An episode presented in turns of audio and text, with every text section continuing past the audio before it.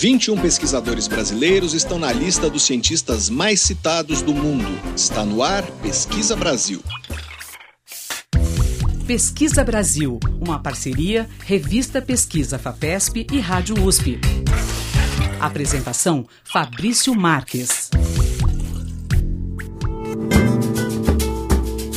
Olá, sejam bem-vindos ao Pesquisa Brasil, o programa de rádio e podcast da revista Pesquisa FAPESP. Eu sou Fabrício Marques, editor de política da revista, e no programa de hoje nós vamos conhecer o trabalho de alguns dos pesquisadores mais influentes do país. A empresa Clarivate Analytics divulga todos os anos uma lista de cientistas eh, de todo o mundo eh, cujos artigos publicados na década anterior foram muito citados. E na edição de 2021 dessa lista, 21 pesquisadores brasileiros tiveram destaque. A edição de dezembro da revista Pesquisa FAPESP traz uma reportagem sobre os brasileiros na lista da Clarivate Analytics. E no programa de hoje eu vou entrevistar quatro deles. Primeiro vamos falar com o psiquiatra André Brunoni. Ele é professor da Faculdade de Medicina da USP e está na lista dos pesquisadores mais citados do mundo desde 2019. Brunoni estuda uma técnica de estimulação elétrica no cérebro, a neuromodulação não invasiva, que é vista como uma alternativa a medicamentos contra a depressão. Outro entrevistado do programa de hoje é o engenheiro agrônomo Pedro Henrique Brancalion, da Escola Superior de Agricultura Luiz de Queiroz, da USP. Ele é um especialista em regeneração de florestas tropicais e assina um artigo publicado em 2016 na revista Nature, que já teve quase 700 citações. Vamos falar também com a nutricionista Márcia Cristina da Silva, professora do Instituto Federal de Educação, Ciência e Tecnologia do Rio de Janeiro. Ela faz parte de uma rede de pesquisadores da área de ciência de alimentos que tem produzido estudos de impacto sobre alimentos com maior valor nutricional ou que não deterioram facilmente. E vamos mostrar também o trabalho do engenheiro agrônomo Francisco Murilo Zerbini. Ele é professor da Universidade Federal de Viçosa, em Minas Gerais, especialista em patologia de plantas e é presidente do Comitê Internacional de Taxonomia de Vírus. Um de seus trabalhos mais citados foi a proposta de uma nova forma de classificação de vírus baseada apenas na sequência do genoma, que passou a ser adotada pela comunidade científica. Você pode acompanhar o conteúdo de Pesquisa FAPESP e as novidades do Pesquisa Brasil nos nossos perfis nas redes sociais. Nós somos arroba Pesquisa FAPESP no Facebook e no Twitter e no Instagram, arroba pesquisa FAPESP. E para ouvir o Pesquisa Brasil quando quiser, é só acessar revistapesquisa.fapesp.br ou então os principais agregadores de podcasts como Spotify, Deezer, Apple e Google Podcasts. Como ainda é importante respeitar o distanciamento social, as entrevistas desse programa foram gravadas remotamente. Pesquisa Brasil. Uma parceria da revista Pesquisa FAPESP e Rádio USP. apresentação: Fabrício Marques.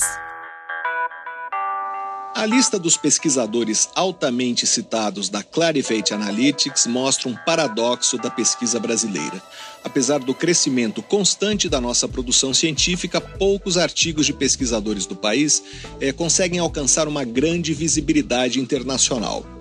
Na edição de 2021 da lista, que foi divulgada agora em novembro, apenas 21 dos 6.602 autores desse pelotão de elite pertencem a instituições do Brasil mas os exemplos brasileiros indicam que foi possível produzir conhecimento conectado com temas quentes da ciência, aqueles que mobilizam pesquisadores do mundo inteiro. As citações mostram o quanto um artigo influenciou o trabalho de outros autores, a ponto de ser apontado nas referências desses trabalhos. A Clarivate criou uma metodologia para fazer a sua lista que considera a publicação por um pesquisador de vários artigos de repercussão ao longo de uma década, não basta o desempenho excepcional em um ou dois artigos para entrar na relação. O primeiro pesquisador altamente citado com quem eu vou conversar hoje é o psiquiatra André Brunoni. Uh, ele é professor da Faculdade de Medicina da USP e aparece na lista uh, dos pesquisadores mais citados do mundo desde 2019. Desde o doutorado que ele fez em neurociências, concluído em 2012, Brunoni trabalha com uma técnica de estimulação elétrica no tratamento da depressão. É a neuromodulação não invasiva. Por meio de eletrodos instalados na cabeça, uma corrente elétrica penetra no tecido subcutâneo até chegar ao córtex pré-frontal, modulando a atividade dessa região do cérebro. O pesquisador vai falar conosco agora por Skype sobre o seu trabalho e sobre essa técnica que é vista como uma alternativa ao uso de medicamentos contra a depressão. Olá, professor, seja bem-vindo ao Pesquisa Brasil. Muito obrigado por participar do programa. Olá, Fabrício. É um prazer estar aqui conversando com vocês e com os ouvintes da rádio. Professor, uh, vi no seu currículo Lattes uh, que o senhor tem 279 artigos publicados, mas os seus artigos muito citados são sobre essa técnica, a neuromodulação não invasiva, uh, que atrai muita atenção de outros pesquisadores. O que é a técnica e por que tantos pesquisadores citam os seus artigos? Bom, legal essa pergunta, né?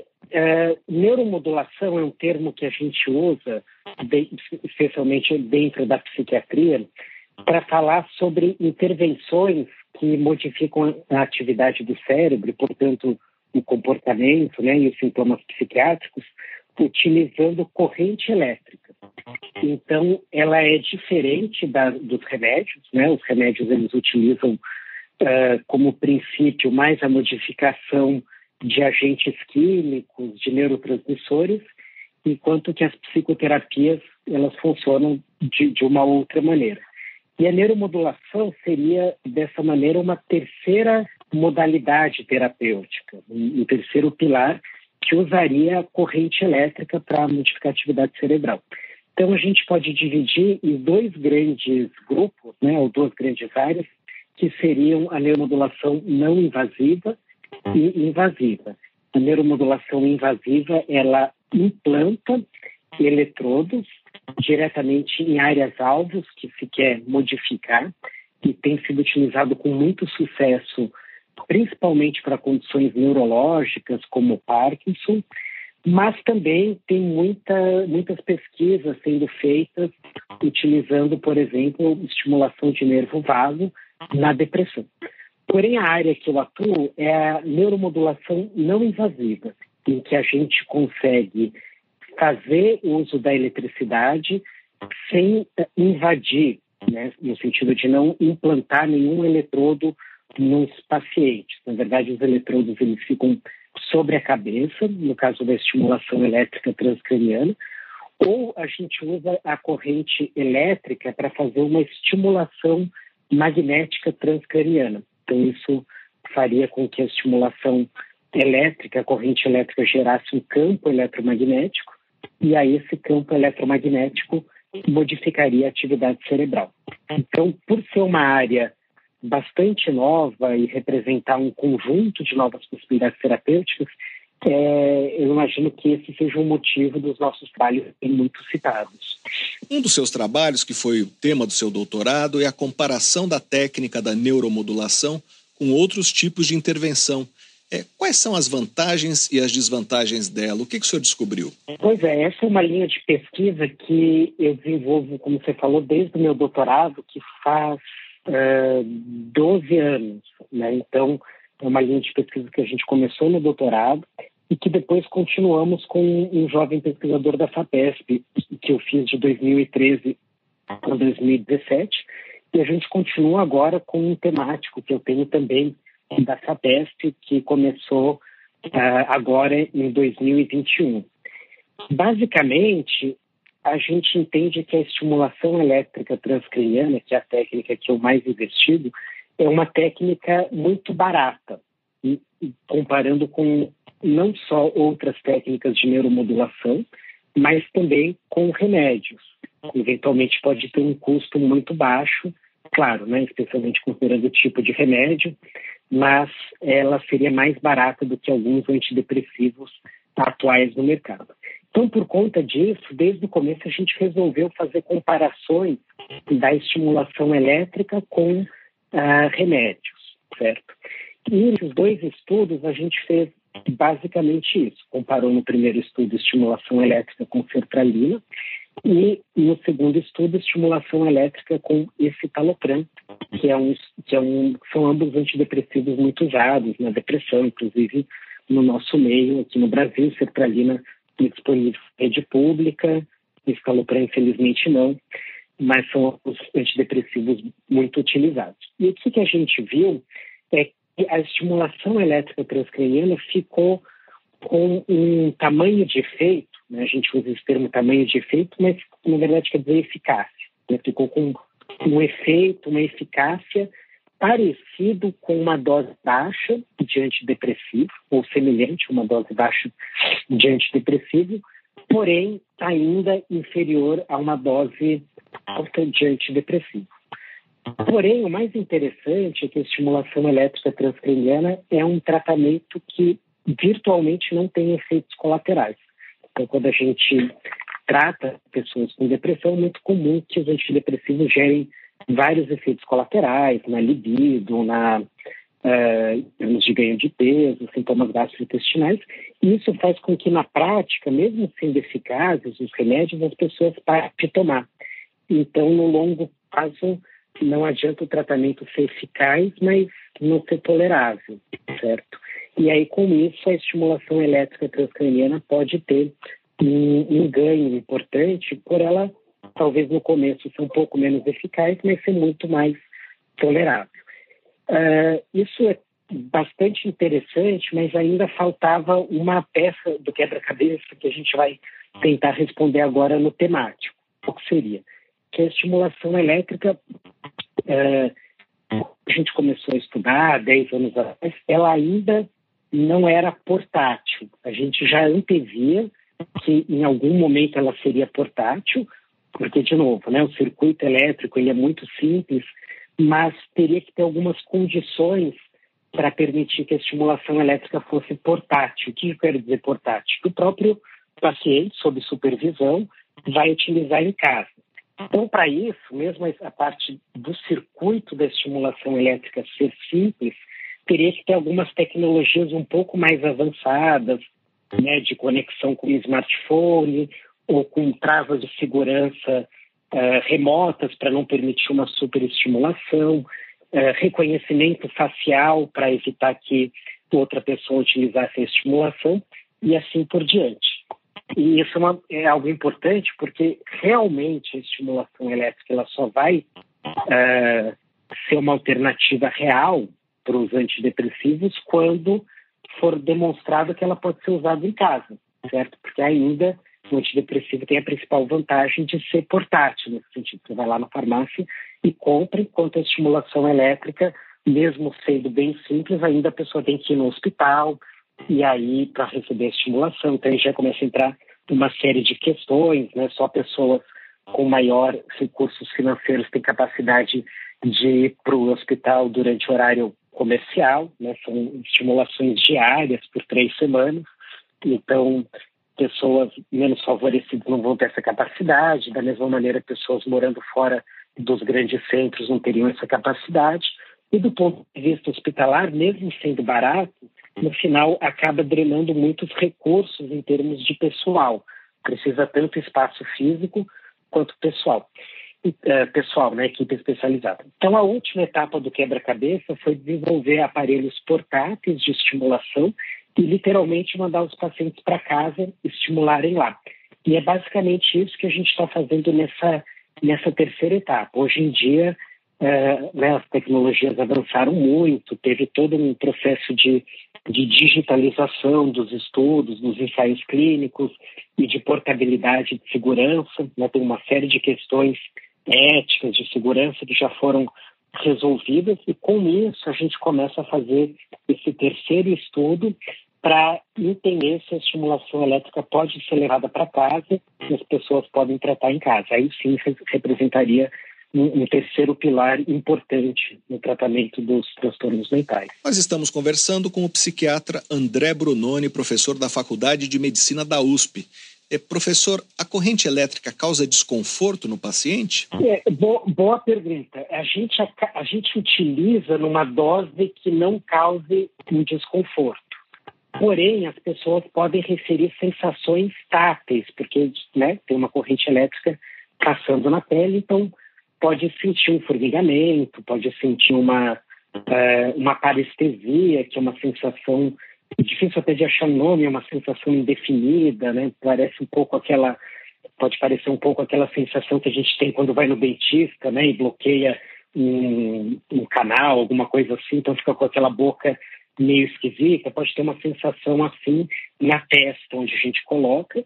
É, não é utilizada uma dose que dê desconforto, no, no sentido de dor, porém, claro que essa sensação para algumas pessoas podem ser desconfortáveis, mas a parte boa é que, é, mesmo que haja essa sensação, elas não duram mais do que o tempo da estimulação, certo? Então, a estimulação dura 30 minutos e a pessoa é, vai, vai sentir isso, algumas pessoas, tá? É, na verdade é 30%, que é grande número, né? mas 50% não sempre, e ela vai durar durante, vai durar unicamente enquanto se faz a estimulação, ou no máximo 5 a 10 minutos. Uh, o principal efeito colateral é um efeito que interessa mais a gente enquanto pesquisador do que os pacientes. Eles ficam uh, com leve eritema, eritema é né, o termo que a gente usa para vermelhidão, sobre a pele. E isso é explicado porque quando a corrente elétrica passa, existem fenômenos não relacionados ao sistema nervoso central, não, mas fenômenos de vasodilatação, os vasos sanguíneos eles abrem um pouco, liberam um pouco de estamina, isso faz com que haja uma mini reação inflamatória, que é benigna, não vai ter nenhum problema para o paciente, mas do ponto de vista de pesquisa é importante para a gente, porque quando a gente faz o estudo, a gente não pode saber qual é o grupo do paciente. Né? Lembra que a gente comparou lá antidepressivo como estimulação, a gente não pode saber qual grupo.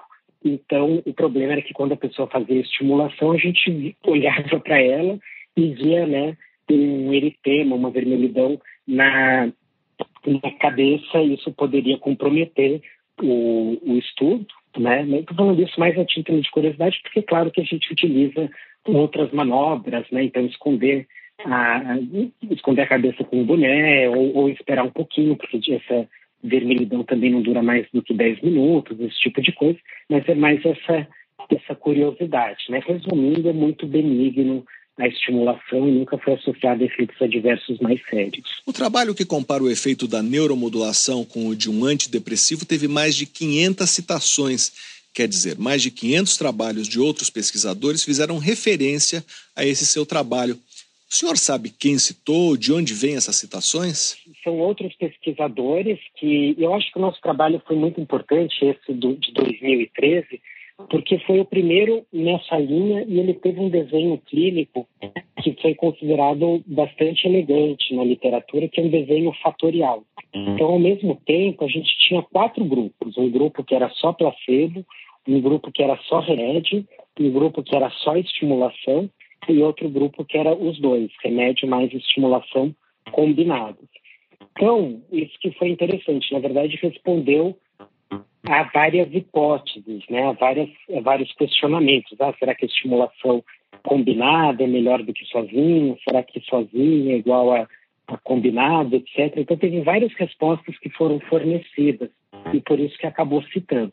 O que, a gente sabe é que é, esse é um estudo que foi muito citado por outros ensaios clínicos, então aí até vale a pena comentar que tem um grande estudo alemão que eu, eu não vou dizer que eu participei, mas que eu estive lá na Alemanha fazendo meu pós-doc quando eles estavam no meio desse estudo, que chama uh, Depression DC, e que eles terminaram, a gente não sabe os resultados, mas foi muito inspirado no nosso estudo. Na verdade, não vou falar que é uma cópia, porque parece que cópia é um termo ruim, mas foi uma tentativa de replicar nossos achados. A gente sabe que replicabilidade é muito, muito importante. Então, eles resolveram é, replicar os nossos achados e aí usando outros antidepressivos que são mais comuns no, no primeiro mundo, né? além da sertralina, que a gente talvez não use tanto aqui, não tenha tanto acesso, mas isso é, é algo, então tem os alemães estudando, tem grupos na Austrália que se interessam pelo nosso trabalho também.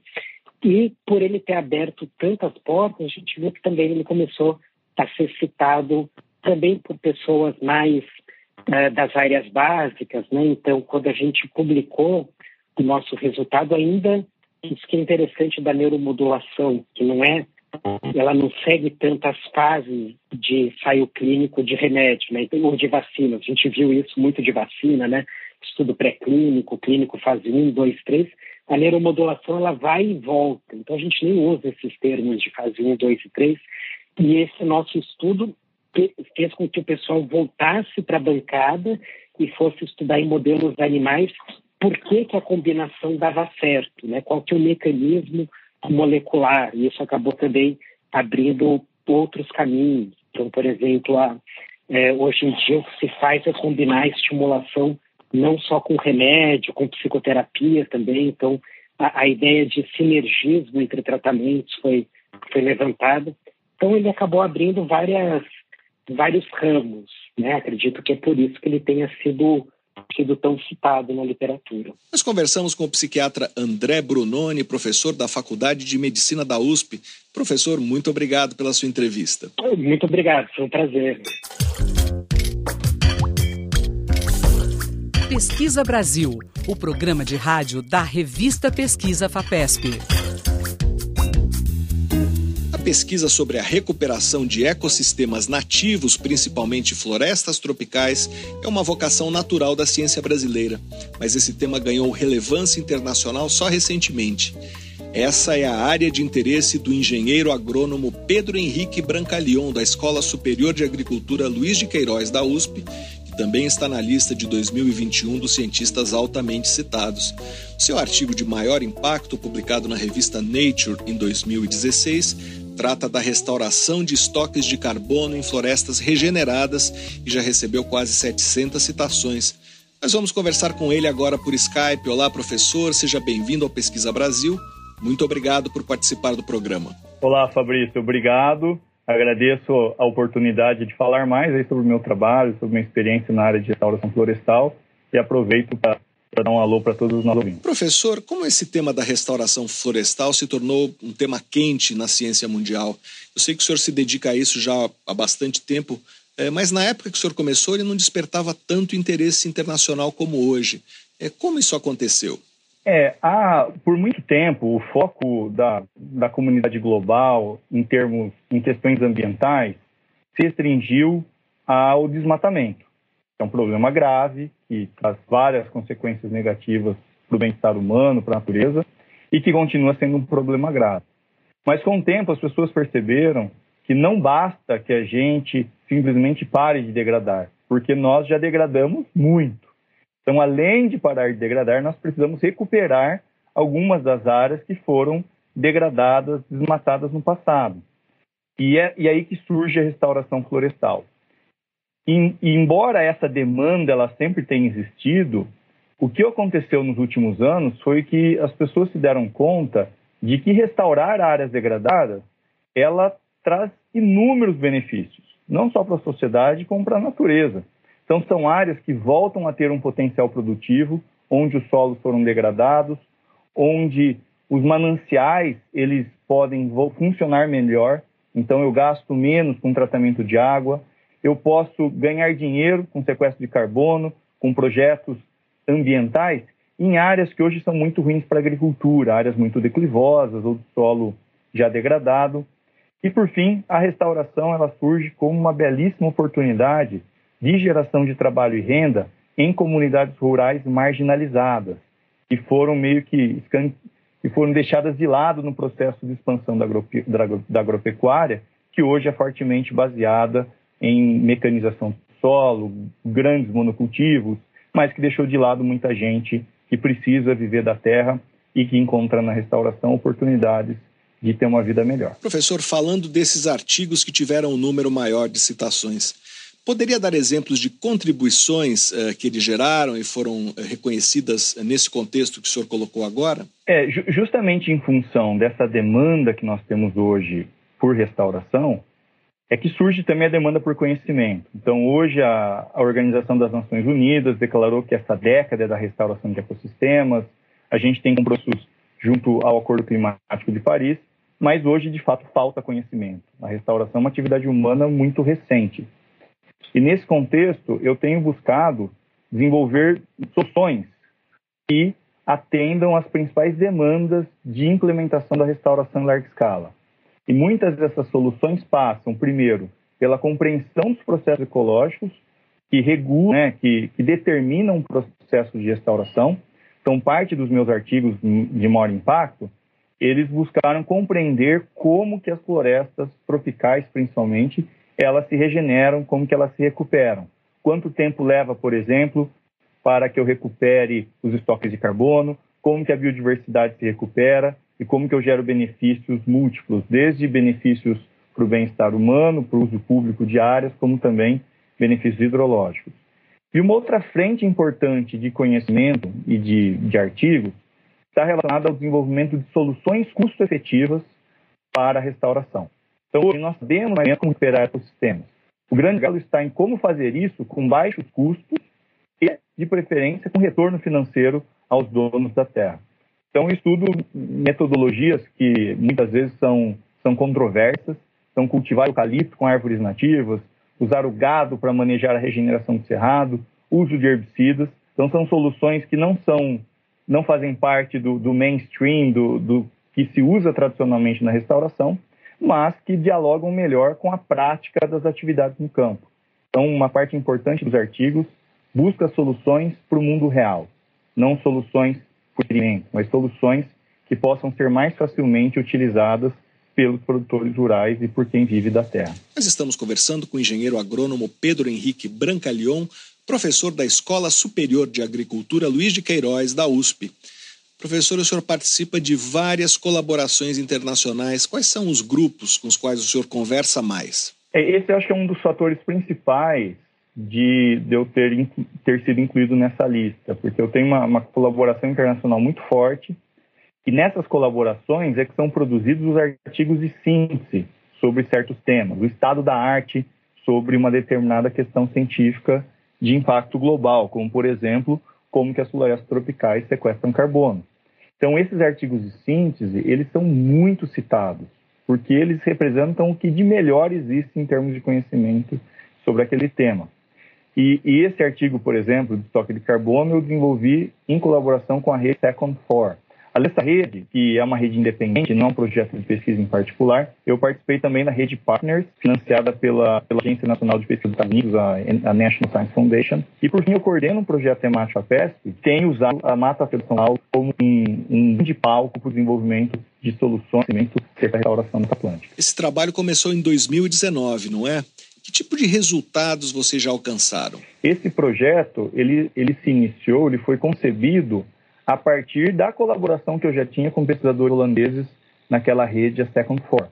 Então, nós surgiu um edital papel, uma agência holandesa de pesquisa, nós que já nos conhecíamos, já trabalhávamos juntos, vimos nesse edital uma boa oportunidade e a utilizamos justamente para avançar o conhecimento sobre restauração florestas indo além do que a gente já sabia em função dos projetos da, do Second For. Então, nesse projeto, buscamos compreender os benefícios que a restauração de florestas traz para o bem-estar humano e para a natureza. Então, diferentemente dos outros estudos, que se basearam fortemente em áreas de regeneração natural, ou seja, florestas que se recuperam sem ajuda humana, simplesmente por processos de regeneração, e que focam em extração de carbono e biodiversidade. Nesse nosso projeto, o nome curto dele é New For, ele foca nas, nas novas florestas, nós avaliamos não apenas áreas em regeneração, mas todo o espectro de formas de recuperação, com plantio de mudas espécies nativas, sistemas agroflorestais, monocultivos de, de eucalipto, por exemplo, em uso ou monocultivos abandonados, e também florestas degradadas ou conservadas que servem de referência. E nós avaliamos não só carbono e biodiversidade, mas também outras variáveis, como infiltração da água no solo, como estoques de, de madeira comercial, como regeneração natural, como a cobertura do solo por capins invasores e outras, outras, outras tantas variáveis importantes para compreender essa questão. E nesse projeto, o que a gente faz de forma diferente e bastante inovadora é que a gente não se restringe às avaliações feitas em campo. Nós estamos trabalhando com os métodos mais modernos e avançados de sensoriamento remoto, usando drones equipados com sensores super avançados, como sensores LiDAR, hiperespectral, que nos permitem mapear essas funções e benefícios da floresta em uma escala nunca antes imaginada. Estou falando de milhares, milhões de hectares.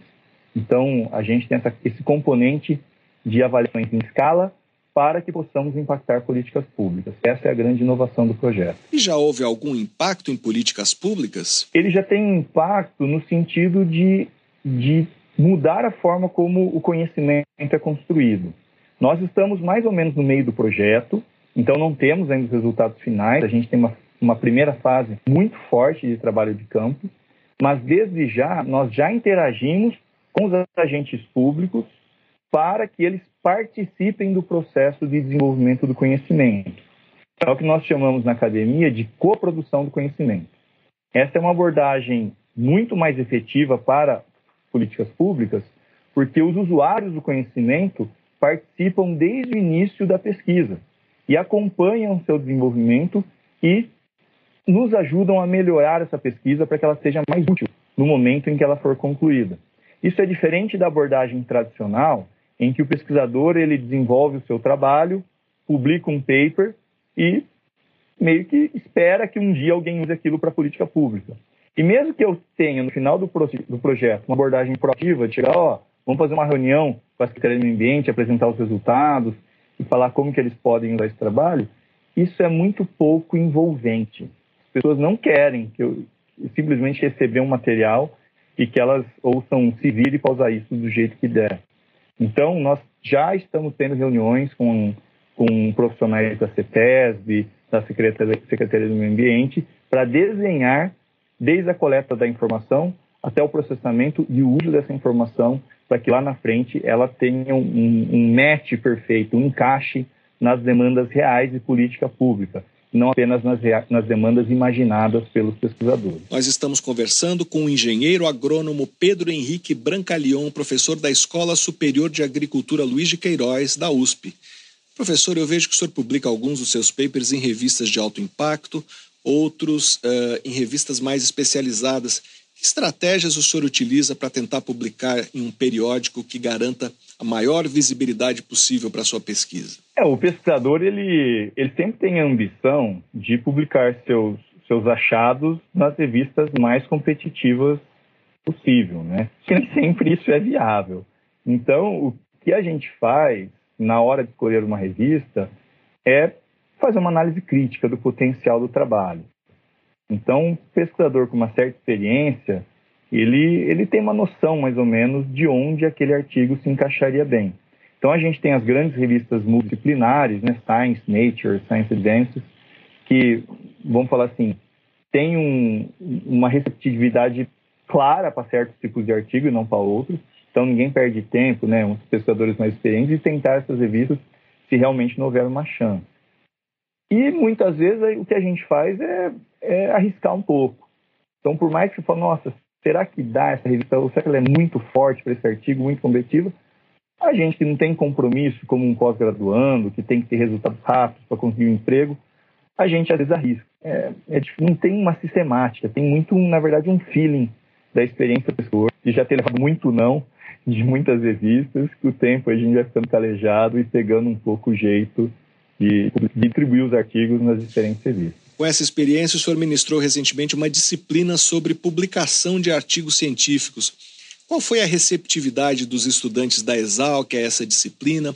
O que o senhor buscou passar para os alunos em relação à publicação de artigos científicos? Obrigado pela pergunta, porque esse é um tema que eu, eu gosto muito de falar, porque nessa minha trajetória como pesquisador, eu fui, vamos falar assim, evoluindo aos poucos no sentido de publicar em revistas cada vez melhores. E esse processo ele foi fortemente baseado em tentativa e erro, num processo meio quase que autodidata, né, de, de entender, né, como funciona a ciência em nível internacional, ciência competitiva. E, e eu errei muito ao longo desse processo e tive que, às vezes, não vou falar perder tempo, né, mas eu, tive que batalhar muito para aprender algumas coisas que eu vejo como fáceis e claras de aprender. Então, é, com base nessa experiência, comecei a reparar que eu basicamente dava quase sempre as mesmas dicas para os alunos aos quais eu participava da banca, para os meus próprios alunos e para trabalhos que eu revisava. Então eu notei que havia uma base comum de deficiências para a publicação de trabalhos de pesquisa em, em revistas de alto nível. Daí que eu pensei, olha, por que não? Ao invés de eu ficar fazendo isso com cada aluno, com cada banco, em cada oportunidade, por que eu não sistematizo esse conhecimento que eu acumulei ao longo desse tempo? Chamo colegas muito experientes também para né, colaborar e trazer isso na forma de uma disciplina estruturada, com tarefas, com exercícios, e foi isso que eu fiz pela primeira vez nesse semestre. Então, uma disciplina de pós-graduação chamada Publicação de Artigos Científicos, que foi oferecida pela primeira vez esse ano, contou com mais de 60 alunos, e foi assim, é um recorde né, em termos de número de alunos com a disciplina de pós-graduação, e foi muito legal, foi muito bem recebida pelos alunos, foi uma delícia ministrar a disciplina, nós tivemos assim, conversas muito boas, e eu senti que o objetivo final foi atingido. Então, os alunos perceberam que existe técnica para publicar. Existe meio que uma receita, né, no sentido de como que nós organizamos as ideias, quais fatores são limitantes de uma publicação, como escrever uma carta uma, de apresentação do artigo para o editor, como responder aos revisores. Então, eu passei nessa disciplina a maior parte das técnicas que eu conheço, da experiência acumulada, para que os nossos alunos eles possam dar um salto, né, eles eles peguem um elevador, ao invés de eles subirem pela escada na ciência é, internacional, que eles possam pegar um elevador e o quanto antes já possam apresentar suas pesquisas nas revistas mais competitivas do mundo. Então, essa é uma experiência bem legal. Eu acho que cientistas, de forma geral, podem contribuir, contribuir mais com a formação de pesquisadores, não só para fazer a pesquisa, mas para publicar a pesquisa. Acho que essa é uma grande limitação que a gente tem no Brasil. Nós conversamos com o engenheiro agrônomo Pedro Henrique Brancalion, da Escola Superior de Agricultura Luiz de Queiroz, da USP. Professor, muito obrigado pela sua entrevista. Eu que agradeço a oportunidade né, de falar mais aí da, da minha pesquisa e fico à disposição para outras, outras entrevistas. Pesquisa Brasil. Entrevista. Um outro destaque do Brasil na lista dos cientistas altamente citados de 2021 envolve uma rede de pesquisadores na área de tecnologia de alimentos que reúne cientistas de São Paulo e do Rio de Janeiro. Eles ganharam visibilidade internacional com estudos sobre alimentos probióticos, aqueles que têm organismos vivos na sua composição, e também sobre o uso de técnicas para evitar a degradação de alimentos sem causar grandes perdas nutricionais. Eles ganharam visibilidade internacional em estudos sobre alimentos probióticos, aqueles que têm organismos vivos na sua composição, e sobre o uso de técnicas para evitar a degradação de alimentos sem causar grandes perdas nutricionais. Eu vou conversar agora por Skype com a nutricionista Márcia Cristina da Silva. Ela é professora do Instituto Federal de Educação, Ciência e Tecnologia do Rio de Janeiro e faz parte dessa rede. Olá, professora. Seja bem-vindo ao Pesquisa Brasil. Muito obrigado por participar do programa. Olá, Fabrício. Eu que agradeço aí o convite, a oportunidade de estar aqui podendo falar um pouquinho do, do nosso trabalho. Professora, a senhora pertence a um grupo de pesquisadores que também aparecem nessa lista dos altamente citados. São três de instituições federais eh, do Rio de Janeiro e dois eh, da Unicamp, aqui em São Paulo, eh, que colaboram em alguns estudos e que mostram uma expressão da pesquisa brasileira em ciência e tecnologia de alimentos. Eu queria perguntar a que tópicos de pesquisa vocês se dedicam exatamente, o que garantiu essa visibilidade para o trabalho de vocês? Então, Fabrício, é, bom, achei legal você começar né, a pergunta citando que é um grupo, né? Porque sozinho a gente não consegue avançar muito, né? Em tudo que a gente faz na vida, né? Então, tudo a gente tem que estar tá trabalhando ali com, com um grupo de pessoas. Então, é, eu queria começar falando justamente desse grupo, né? Então, a ideia é de trabalhar com pesquisadores de diferentes é, universidades, instituições, foi justamente para a gente somar forças, né? Porque cada um tem uma especialidade em determinada é, análise, em determinado assunto, e aí a gente conseguindo é, unir esses pesquisadores, a gente percebeu que teria né, é, chances de publicar artigos com uma visibilidade maior. Né? E aí deu certo, né? Fruto disso, é, é, essa entrevista, né? Que você está fazendo aqui comigo hoje, é, a reportagem, né? A matéria que saiu na revista da Fapesp, né? E que relata aí a gente como, né? Os, estamos entre os quatro dos 21 brasileiros lá citados. Então, faz parte desse grupo, né, e que está nessa lista, além de mim, o professor Adriano Gomes da Cruz, que também é do IFRJ, né, assim como eu, a professora Mônica Queiroz, que é da UF, que também é aqui no Rio de Janeiro, e o professor Anderson Santana, que é da Unicamp. Né? Então, o professor Adriano, do IFRJ, ele fez mestrado e doutorado na Unicamp, então foi lá que ele conheceu o Anderson, né? e aí ele já começou com alguns produtos lácteos.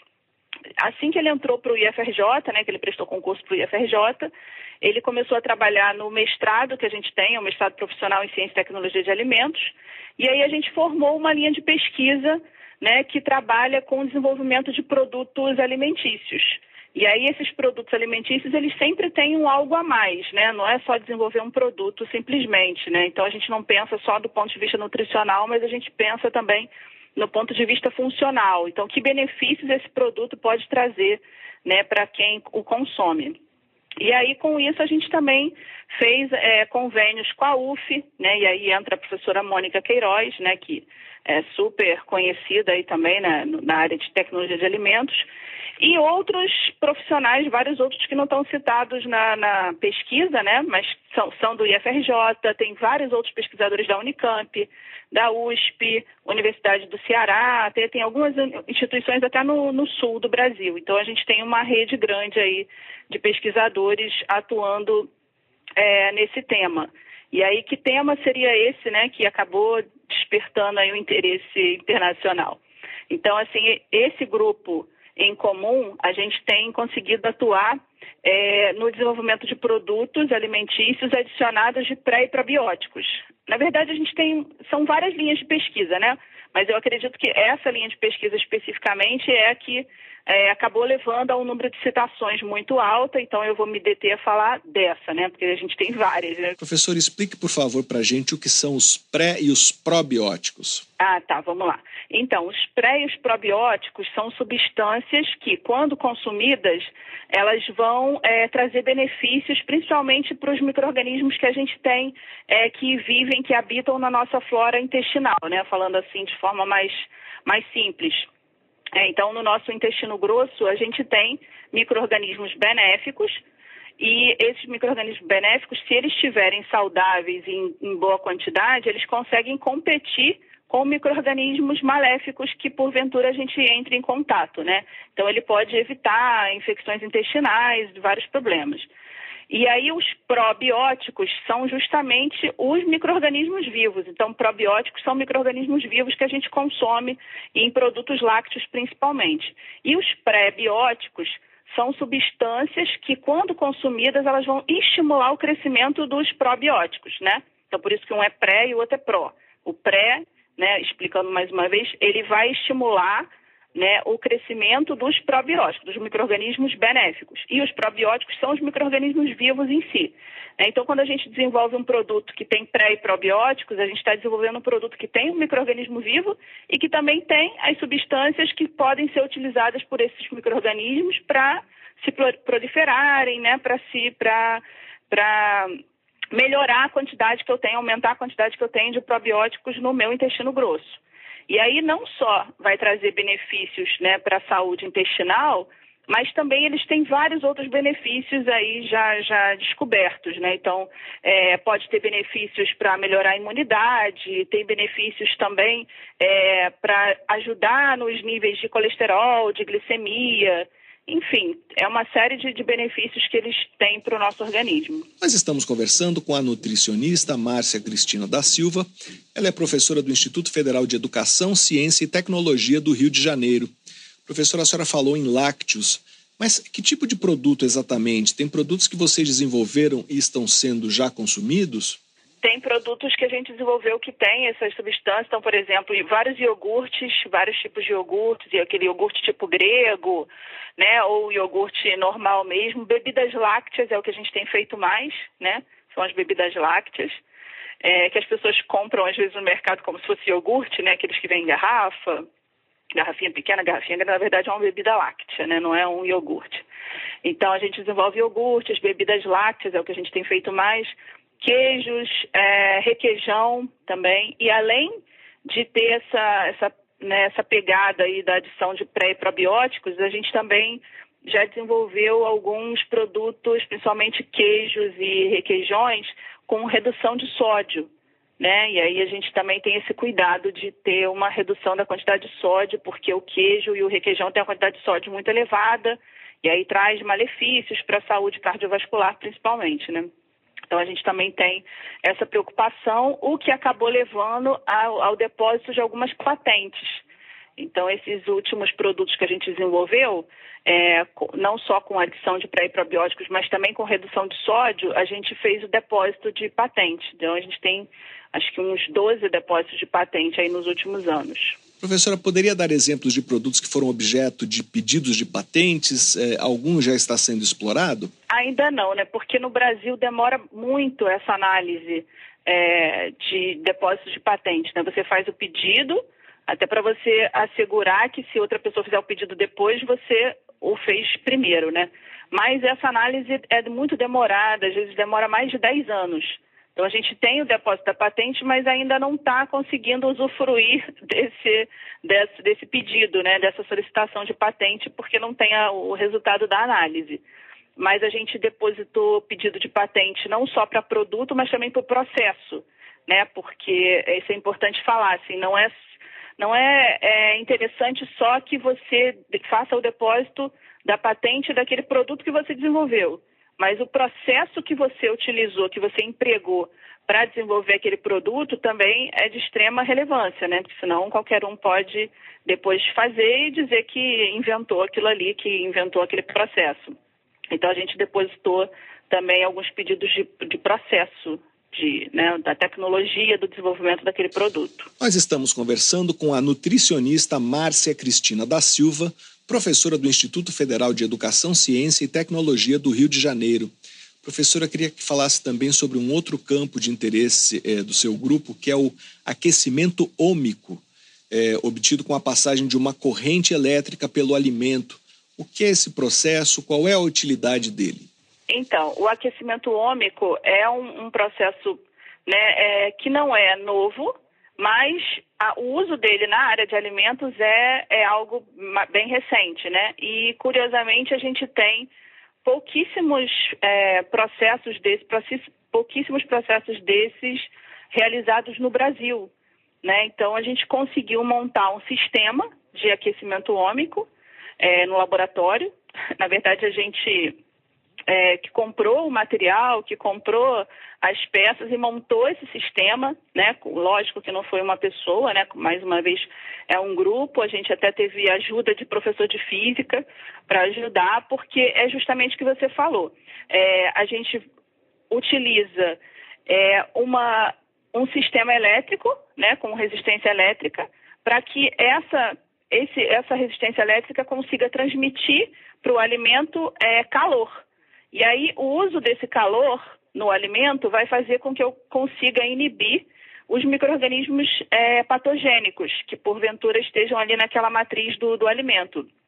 Só que é, o uso dessa, dessa tecnologia é interessante porque eu consigo eliminar micro-organismos patogênicos sem perder é, nutrientes daquele alimento. Porque, por exemplo, quando eu faço uma pasteurização, é, quando eu utilizo uma temperatura, temperaturas muito elevadas, né, para conseguir eliminar esse microorganismo, que é um microorganismo patogênico, ele é eliminado por é, temperatura elevada. Só que quando eu elevo muito a temperatura de um alimento, de um produto alimentício, eu acabo é, causando alguns danos, algumas perdas nutricionais naquele produto.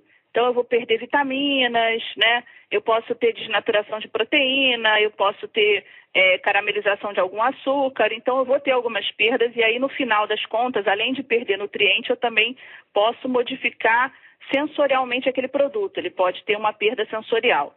Quando eu uso o aquecimento ômico, eu consigo inibir o crescimento dos micro-organismos, eu consigo inibir aqueles micro-organismos que estão ali, eu consigo eliminar os micro-organismos patogênicos sem ter perda de nutriente e sem ter modificação sensorial. Então, assim, esse que é o, o, o grande boom, assim, de usar o, o, aquecimento ômico.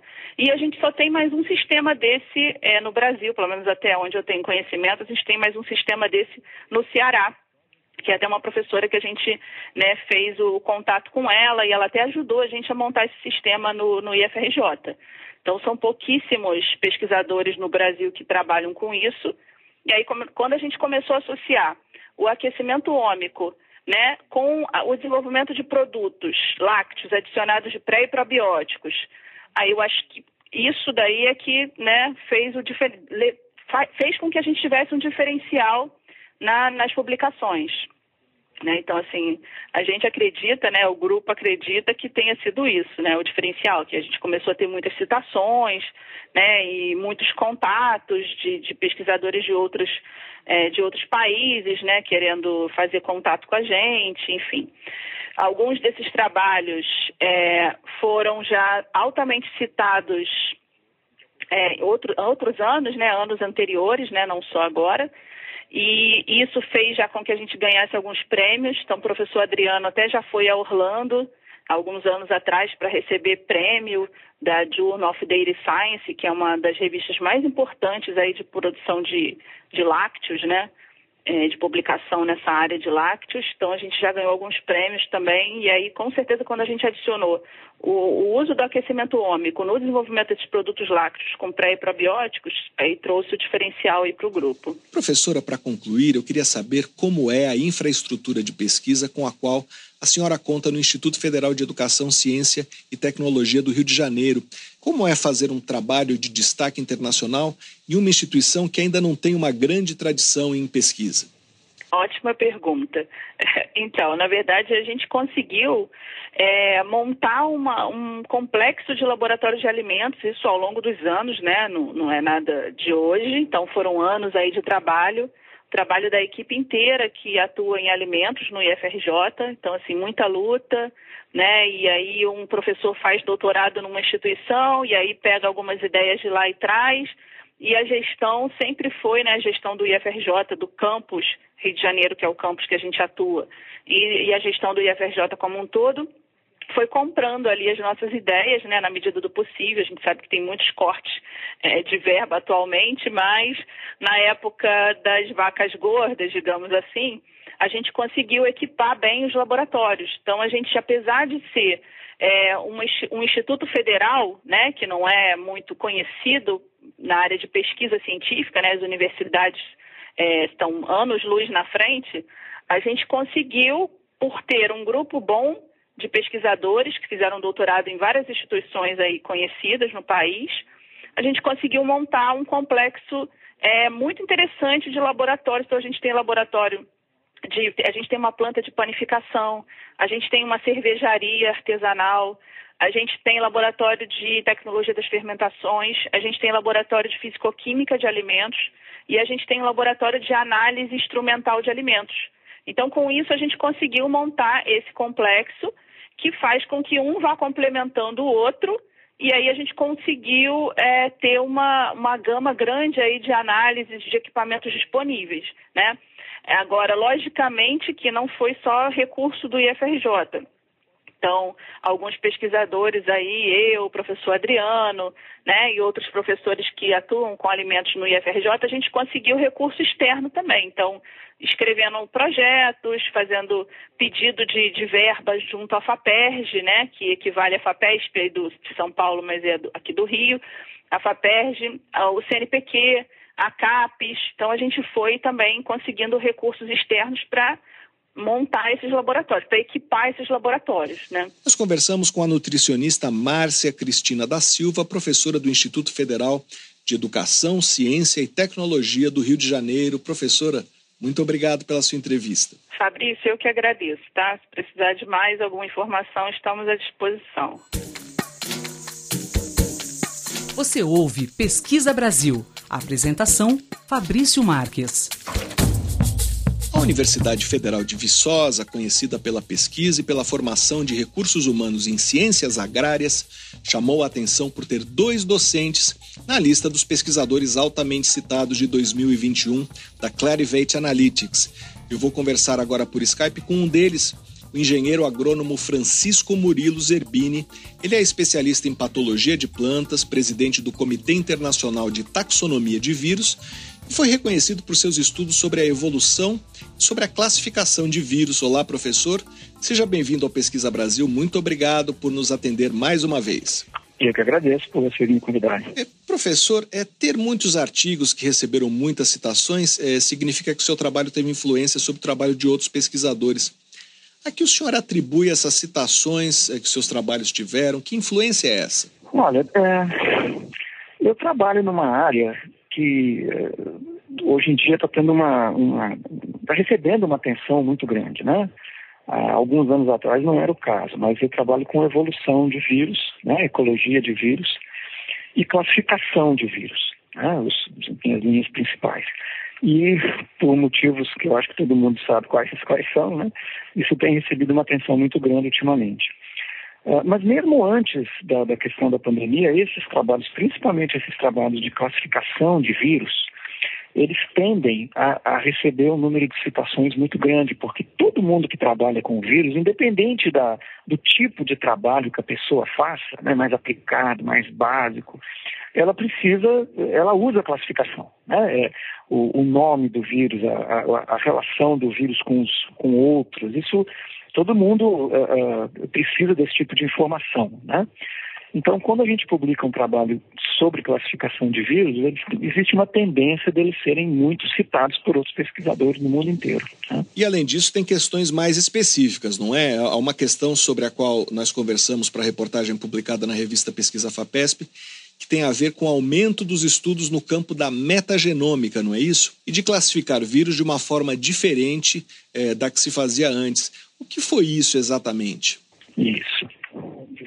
É, é, aqui acho que eu posso até te explicar melhor. Né? O que acontece? Né? Nos últimos anos também, graças a essa nova, nova ferramenta, né? essa nova tecnologia que apareceu, que a gente chamou de metagenômica, né?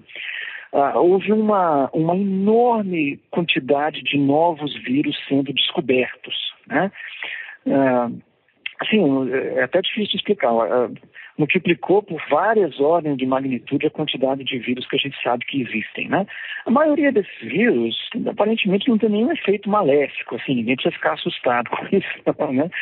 Mas, assim, eles são vírus que estão presentes no ambiente, uh, uh, uh, multiplicam-se, mas sem aparentemente causar nenhum dano, né?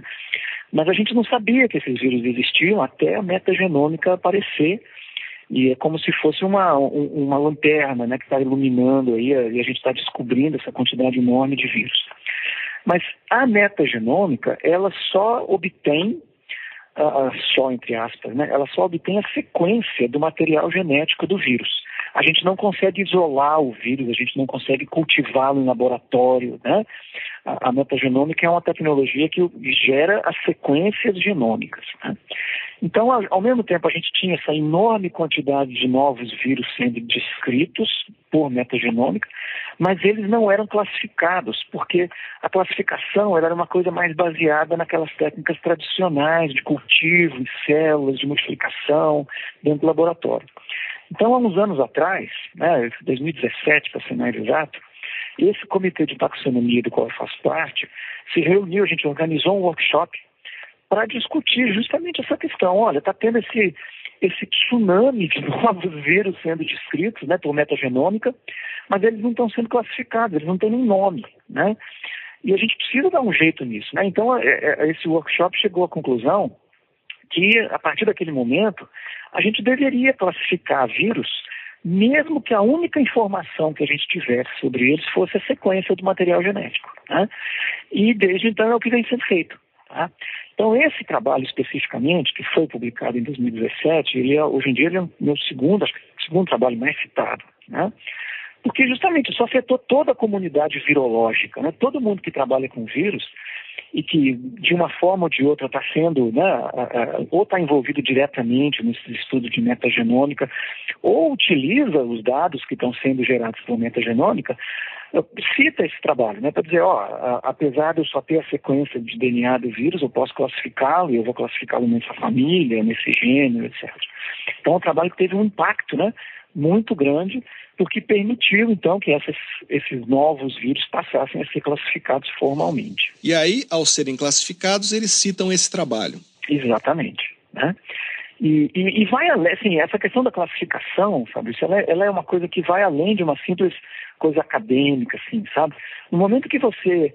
Uh, uh, uh, imagina que você tem, por exemplo, na sua casa o seu, o seu guarda-roupa lá e está tudo bagunçado, né? Você tem camisa misturada com calça, coisa, tudo, né? tudo você não encontra, você abre uma gaveta, você não tem as coisas organizadas bonitinho, tá? Aquele caos, né? Dizer, o que que acontece? Você tem dificuldade de encontrar as coisas. Né? A partir do momento que você organiza tudo bonitinho, né? cada coisa no seu lugar e cada lugar com uma, com uma coisa para colocar, as, as relações entre os diferentes vírus elas ficam muito mais claras. Você consegue entender muito melhor né, como é que o vírus A se relaciona com o vírus B, que se relaciona com o vírus C e assim por diante. Então a classificação ela tem um impacto no, na vida real mesmo tá? por permitir que a gente entenda essas interrelações entre os vírus, que é um, um trabalho que está muito em, em, voga atualmente também, né? esses trabalhos a nível de ecossistema. Né? Você não está só mais interessado em entender como um vírus isolado atua, você quer entender como é que a comunidade de vírus atua. Né? Então, a, a, a, classificação é útil nesse sentido também. Nós estamos conversando com o engenheiro agrônomo Francisco Murilo Zerbini, professor da Universidade Federal de Viçosa, em Minas Gerais. É, professor, esses trabalhos de classificação tendem a ser mais citados, mas o senhor tem uma linha de pesquisa sobre a evolução molecular de um determinado tipo de vírus e a relação dele com hospedeiros. É, poderia contar, em linhas gerais, o que é essa sua área de interesse? Sim, essa, aí, esse é o meu trabalho de pesquisa uh, individual. Né? uh, eu tenho vários anos já, na verdade, desde que eu comecei aqui na universidade, 25 anos atrás, que eu trabalho com um grupo de vírus que infecta plantas que chama, chama geminivírus. Tá? Ah, e esses vírus eles causam doenças importantes em várias espécies cultivadas, né? Aqui no Brasil, principalmente feijão e tomate, mas em outros países também infectam algodão, infectam mandioca, um grande número de espécies de plantas e eles causam doenças muito severas, causam perdas. Então existe uma, uma importância econômica para esses vírus. Né? Então eu comecei a trabalhar aqui no Brasil bem na época, foi uma coincidência feliz, assim, bem na época, feliz para mim, né? bem na época que esses vírus emergiram aqui no Brasil, né? Foi meado da década de 90. Ah, eu estava começando aqui na UFV e esses vírus começaram a aparecer em grande, uma grande quantidade de vírus diferentes começaram a aparecer em diferentes culturas. E eu, desde o começo, estive envolvido nesse trabalho de caracterização desses vírus, entender a diversidade. Né? Era um trabalho na época que eu falava um trabalho de diversidade genética. Né? E ao longo dos anos, esse trabalho foi tomando um rumo. Né? Hoje a gente realmente estuda muito essa questão ecológica. Né? Uh, uh, como que os vírus que estão presentes em plantas silvestres, porque esse é o reservatório natural deles, né?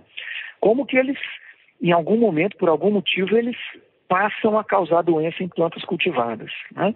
Existe uma série de fatores que favorecem ou desfavorecem esse processo, né? esse processo de, de transferência de populações e emergência de patógenos. Né?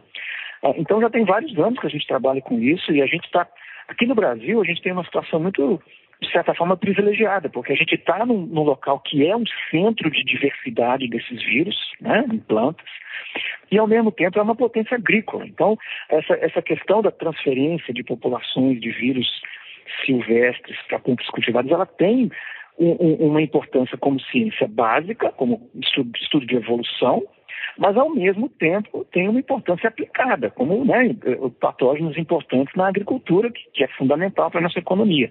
Então a gente, né, nós pesquisadores, a gente tem uma situação favorável nesse sentido, né? o nosso trabalho tem essa relevância. E como a gente trabalha nisso há muitos anos e tem esse acesso a, a material infectado, né, de forma muito, muito fácil, o nosso trabalho ele foi adquirindo relevância fora do Brasil. A gente passou a ser conhecido realmente, né, de fato, fora do Brasil. Os nossos trabalhos são muito citados.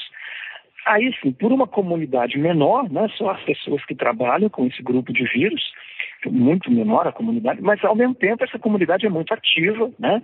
Esses vírus eles são muito importantes em, em vários outros países do mundo, então, apesar de pequena, é uma comunidade que se que interage muito, né? Então, os trabalhos acabam sendo muito citados também, né?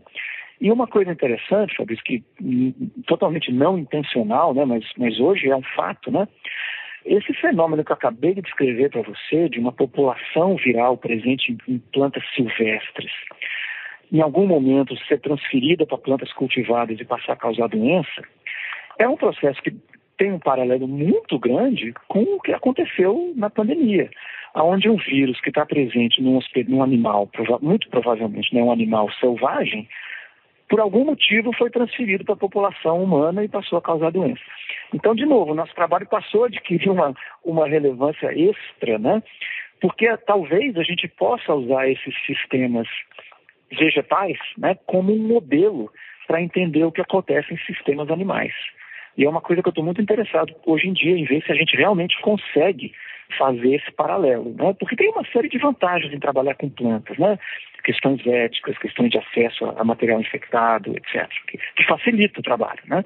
Se a gente realmente puder fazer esse paralelo, seria fantástico, né? E eu, eu, não estou dizendo que a gente pode, isso é algo que a gente está estudando hoje em dia para ver se é possível. Tá? Então, assim, o nosso trabalho mais específico mesmo, com o Gemini vírus, né? Ele também, ele também tem muitos trabalhos muito citados, né? Por conta dessas questões que eu expliquei.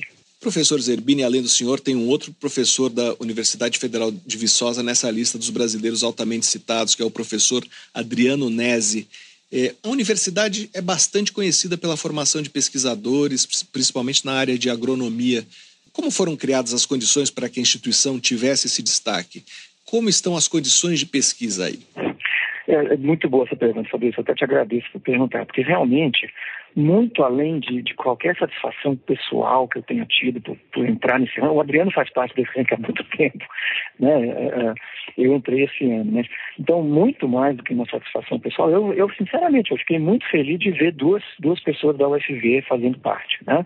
Tem um grupo de brasileiros pequeno, né? São só 21 brasileiros nessa lista e dois da, da minha universidade. Então, assim, institucionalmente isso me deixou muito feliz, me deu muito, muita satisfação, né?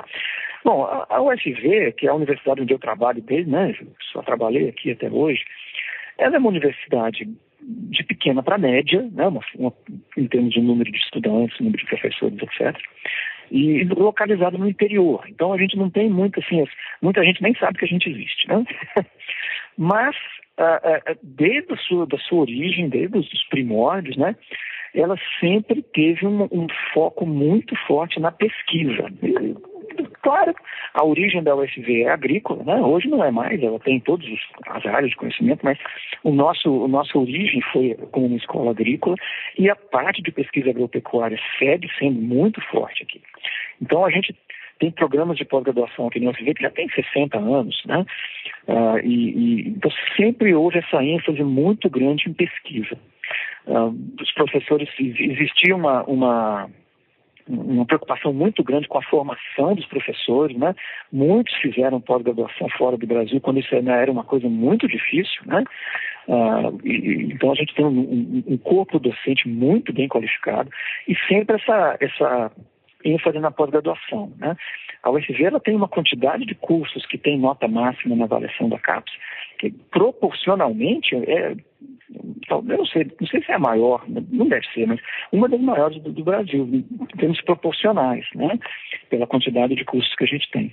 Então sempre houve essa essa tradição de ter uma pesquisa de muito boa qualidade aqui, sem, sem deixar de ter também um ensino de qualidade, claro, extensão. Mas a nossa, a nossa formação como pesquisadores sempre foi muito, muito forte. Né? E isso acaba levando né, a, a, a estabelecimento de grupos de pesquisa muito fortes e que vão, então, publicar trabalhos que atraem. A, a, adquirem, então, relevância internacional. Né? Esse é um trabalho que vem há décadas. Isso, a gente não constrói isso em, em, em anos ou semanas, né? Isso é um trabalho de décadas. Né? E a parte final da sua pergunta, como é que está hoje em dia, essa é a parte triste, né? Porque como todo o sistema de pesquisa público brasileiro, a gente está passando por um momento muito difícil de...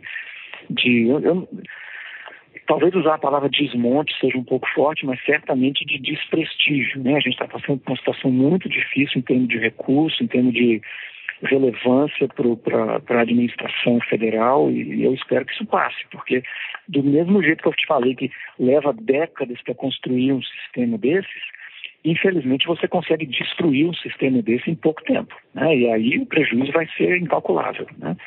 Então, a gente já passou por situações muito difíceis antes e, e, conseguiu recuperar. Eu sou otimista, eu acho que a gente vai conseguir recuperar dessa vez também, mas o momento atual é, é muito difícil, tá? Eu, eu te falo pessoalmente, no meu laboratório, né? Eu hoje eu tenho que fazer consultoria para empresa privada para conseguir recurso para o meu laboratório trabalhar. Tá? Eu já desde 2018 que eu estou nesse esquema, tá? Então, é, foi a forma que eu encontrei de manter meu laboratório em funcionamento, né?